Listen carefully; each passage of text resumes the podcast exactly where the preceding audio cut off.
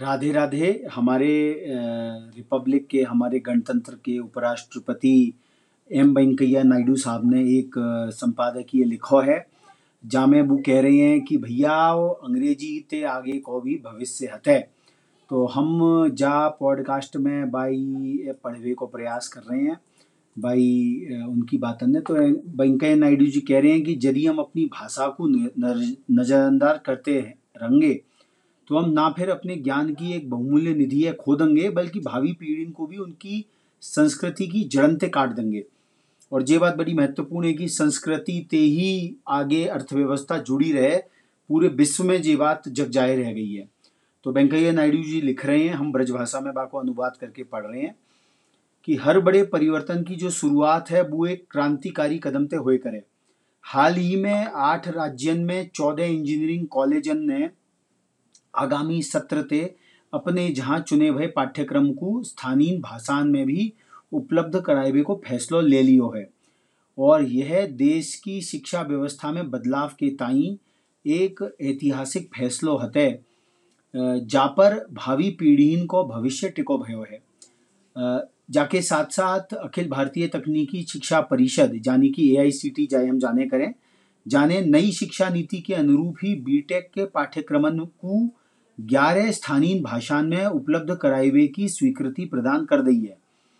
और जे निर्णय हिंदी, मराठी, तमिल, तेलुगु, कन्नड़, गुजराती, मलयालम, बांग्ला, असमिया, पंजाबी और उड़िया भाषान में बीटेक विद्यार्थियों के ताई अवसरन को एक नया संसार खोलेगो।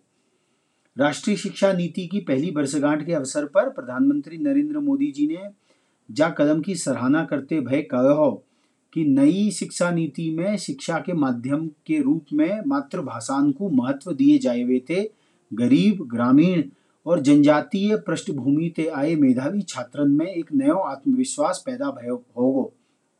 उनने विद्या प्रवेश नाम के एक नए कार्यक्रम को भी ज़िक्र कियो, जाको शुभारंभ भी यही अवसर पे कियो गयो। इन सराहनीय कदमों का स्वागत होना चाहिए और आगामी कछु बरसन में इनको विस्तार भी करना चाहिए। जाते अपनी मातृभाषा में ही व्यावसायिक पाठ्यक्रम पढ़वे को लाखन विद्यार्थियों को सपनों पूरो है सके। तो प्रगतिशील और दूरदर्शी नई शिक्षा नीति जो 2020 में आई थी बामे प्राथमिक विद्यालय ते ही शिक्षा को मातृभाषा में ही दिए जाने पर ज़ोर दियो गयो है। जाते बच्चान की शिक्षा और समझ में सुधार है सके। कितने ही अध्ययन ये सिद्ध है चुको है कि बे बच्चा जिनकी अपनी शुरुआती शिक्षा मातृभाषा में होए करे है वे उन बच्चान की तुलना में बेहतर प्रदर्शन करे करे हैं, जिनकी प्रारंभिक शिक्षा किसी अन्य भाषा में भई है। यूनेस्को और अन्य संस्थाएँ जो अंतर्राष्ट्रीय हैं, जावात पे बल देती रही हैं कि मातृभाषा में सीखबो आत्मसम्मान और अपनी पहचान बनाए हुए के ताई बच्चान के संपूर्ण विकास के लिए भी आवश्यक है दुर्भाग्य ते कछु अभिभावक और शिक्षक बिना जाने बूझे अंग्रेज़ी के वर्चस्व पर ही बल दे करें। परिणाम स्वरूप बच्चा अपनी ही मातृभाषा स्कूल में दूसरी या तीसरी भाषा बन जाए करे है। तो प्रख्यात भौतिक शास्त्री और नोबेल पुरस्कार प्राप्त भय ने जो सी थे, उनने कही हती कि हमें विज्ञान को मातृभाषा में ही पढ़ाए वो चाहिए। अन्यथा वह एक गर्व या घमंड को विषय बन जाएगो। वह ए ऐसो विषय नहीं बन सकेगो जामे हर कोई भाग ले सके। हमारे शिक्षा तंत्र में अभूतपूर्व प्रसार भयो है, परंतु पिछले कई वर्षान में हमने अपनी ही विद्यार्थियों की प्रगति पे शैक्षणिक बाधाएँ खड़ी कर दी हैं। हम अंग्रेज़ी माध्यम के चंद विश्वविद्यालय के और महाविद्यालय के एक छोटे थे बुलबुले को बनाए के संतुष्ट है गए हैं, जबकि तकनीकी और व्यावसायिक पाठ्यक्रम में हमारी अपनी ही भाषाएँ पिछड़ गई हैं। उच्चतर शिक्षा में, शिक्षा के माध्यम के बारे में अंतर्राष्ट्रीय स्तर पर प्रचलित रीति नीति पर नज़र डालें तो हमें मालूम पड़ेगा कि हम कहाँ खड़े हैं। दक्षिण कोरिया में सत्तर प्रतिशत विश्वविद्यालय में जो शिक्षा हुए करे, वो कोरियन भाषा में हुए। अंग्रेज़ी के प्रति अभिभावकन में आग्रह बढ़ रहा है।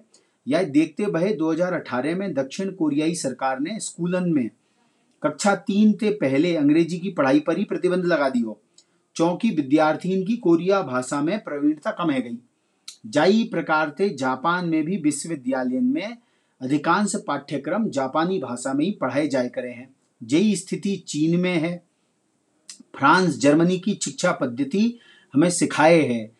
कि राष्ट्र अपनी भाषा को कैसे संरक्षित करे करे हैं। या वैश्विक परिदृश्य में यह महत्वपूर्ण है कि भारत में अधिकांश व्यक्ति अधिकांश पाठ्यक्रम अंग्रेज़ी में ही पढ़ाई करे हैं। व्यावसायिक पाठ्यक्रम, इंजीनियरिंग, चिकित्सा, विज्ञान, विधि, स्थिति की और भी खराब है, जहाँ पे भाषान में पाठ्यक्रम ना के बराबर है। सौभाग्य थे, अब हमें अपनी भाषा में हम अपनी आवाज़ पाई सकेंगे। इस नई शिक्षा नीति में हमारा मार्गदर्शन करो है, जहाँ में हमारी भाषाओं के संरक्षण के साथ साथ अच्छी शिक्षा भी सभी में प्राप्त हो, ये बात भई है। और हालाँकि व्यावसायिक पाठ्यक्रम में चौदह कॉलेजन द्वारा लिए गए कदम सराहनीय है, लेकिन हमें जा प्रयास है और भी बढ़ाना चाहिए। निजी विश्वविद्यालय ने भी या में जुड़ना चाहिए और स्थानीय भाषा में उच्चतर शिक्षा लेवे के मार्ग को प्रशस्त करना चाहिए। ये बात हमारे उपराष्ट्रपति जी वेंकैया नायडू जी ने कही है। और ये और कही है कि, उनने ये कही है कि स्थानीय भाषा में उच्चतर शिक्षा लेवे के मार्ग में सबसे बड़ी जो कठिनाई वो है कि छात्रन ने स्तरीय पुस्तक ना मिल पाए अपनी स्थानीय भाषा में। तो खासकर तकनीकी शिक्षा में। या कमी को समाधान जल्दी करना ज़रूरी है। ये बात राष्ट्रपति जी कह रहे हैं, उपराष्ट्रपति जी, और आज के डिजिटल युग में भारतीय भाषा में पाठ्यक्रम को दूरस्थ स्थान में रहने वाले विद्यार्थियों को उपलब्ध कराए के ताई तकनीकी को प्रयोग किया जा सके है। तो डिजिटल माध्यम में उपलब्ध पाठ्य सामग्री प्राय अंग्रेज़ी में ही हो करे है। जाते बड़ी बड़ी संख्या में हमारे बच्चा वंचित रह जाए करें। तो या दिशा में ए आई सी टी ई और आई आई टी मद्रास के सहयोग से स्वयं पाठ्यक्रम को, तमिल, हिंदी, तेलुगु, कन्नड़, बंगला, मराठी, मलयालम और गुजराती आदि भाषा में अनुवाद करवे, करके और उपलब्ध कराए जानो सराहनीय कदम है। याते इंजीनियरिंग के छात्रन को बड़ी सहायता मिलेगी और शिक्षा के माध्यम से मातृभाषा होने को अर्थ ये ना है कि हम कट के अलग थलग है जाएँ। हर व्यक्ति को यथासंभव अधिक से अधिक भाषाएँ सीखनी चाहिए, लेकिन ज़रूरी है कि मज़बूत नींव मातृभाषा में ही पढ़े मैं मातृभाषा बनाम अंग्रेज़ी की वकालत ना कर रहा हूँ, जो हमारे उपराष्ट्रपति जी ने कही, बल्कि मैं मातृभाषा के साथ साथ अंग्रेज़ी को भी हिमायती हूँ। आज हम परस्पर निर्भर और आपस में जुड़े हुए विश्व में रह रहे हैं तो ऐसे में विभिन्न भाषाओं में प्रवीणता बृहत्तर विश्व के नए द्वार खोल देगी। यदि हम अपनी भाषा को नज़रअंदाज करेंगे तो न सिर्फ़ ज्ञान को एक बहुमूल्य निधि खोए देंगे बल्कि अपनी भावी पीढ़ी ने उनकी सांस्कृतिक जड़नते भी काट देंगे और उन्हें सामाजिक और भाषाऊ धरोहर से वंचित कर देंगे। तो ये हमारे उपराष्ट्रपति जी ने बात कही और आज हमने, हमें मौका मिलो उनके या लेख है, पढ़वे को अपनी ब्रज भाषा में अनुदित करने को। क्योंकि अगर हम हिंदी की बात कर रहे हैं तो जो हिंदी की सहचरी भाषाएँ हैं, जहाँ ब्रज भाषा अवधि, राजस्थानी और जो अलग अलग अलग बोली या भाषाएँ हैं, उनको भी भाव संभाग भी हैनो चाहिए।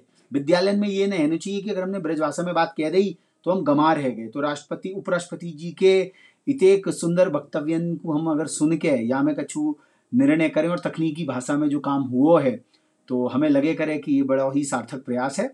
ब्रश पोस्ट की तरफ़ से आप सभी को राधे राधे।